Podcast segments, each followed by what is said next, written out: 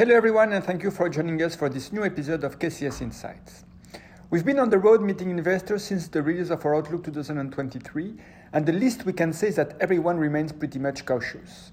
Our more constructive scenario for risk assets in 2023 is receiving a lot of attention, but investors need more disinflationary signals and more confidence that central banks will not bring the economy to its knees before deploying capital in equity markets. For sure, hiking rates in the context of high debt and high asset prices is highly challenging and somewhat unprecedented.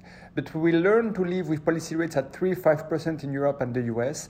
In fact, the roaring 90s in the US took place despite the Fed funds rate climbing from 3% to 6%. In parallel, our overweight stance on credit and fixed income is more consensual. there is a general agreement that yields are appealing at current levels, but might not remain so attractive for long. On that basis, we dig into the European credit space and find value in investment grade credit, and particularly in subordinated financials.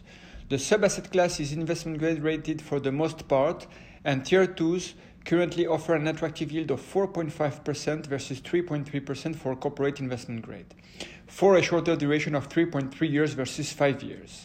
In equities, we are warming to small and mid caps in Europe as part of our more constructive scenario on risk assets. We show herein that the underperformance of small and mid caps versus large caps in September 21 is comparable to their underperformance during the global financial crisis. This is too pessimistic in our view. Small and mid-cap benchmarks are actually biased towards cyclical sectors, which would be under pressure if the economy decelerates sharply in 2023. But our point is that such headwinds are largely priced in. We also see no reason to think that the global economy is heading towards a deeper recession compared to what is already discounted.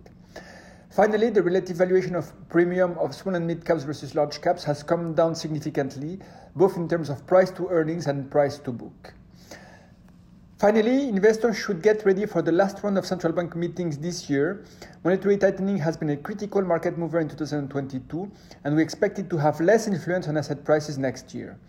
The bulk of the tightening effort is behind us, provided that disinflation materializes as we expect. This week, four major central banks will hold their monetary policy meetings the Fed on December 14th, and the ECB, Bank of England, and Swiss National Bank on December 15th. All of them are expected to continue to hike rates, but at a slower pace, at 50 bips we expect. Central banks will say loud and clear that fighting inflation remains their priority, but don't get misled, they will have to find the right balance between taming inflation and avoiding causing a deep recession that would force them to intervene later. However, don't expect central banks to comment on these conflicting objectives as they want to avoid moral hazard problems which would encourage excess risk taking. Thank you for your attention. I wish you a very good week.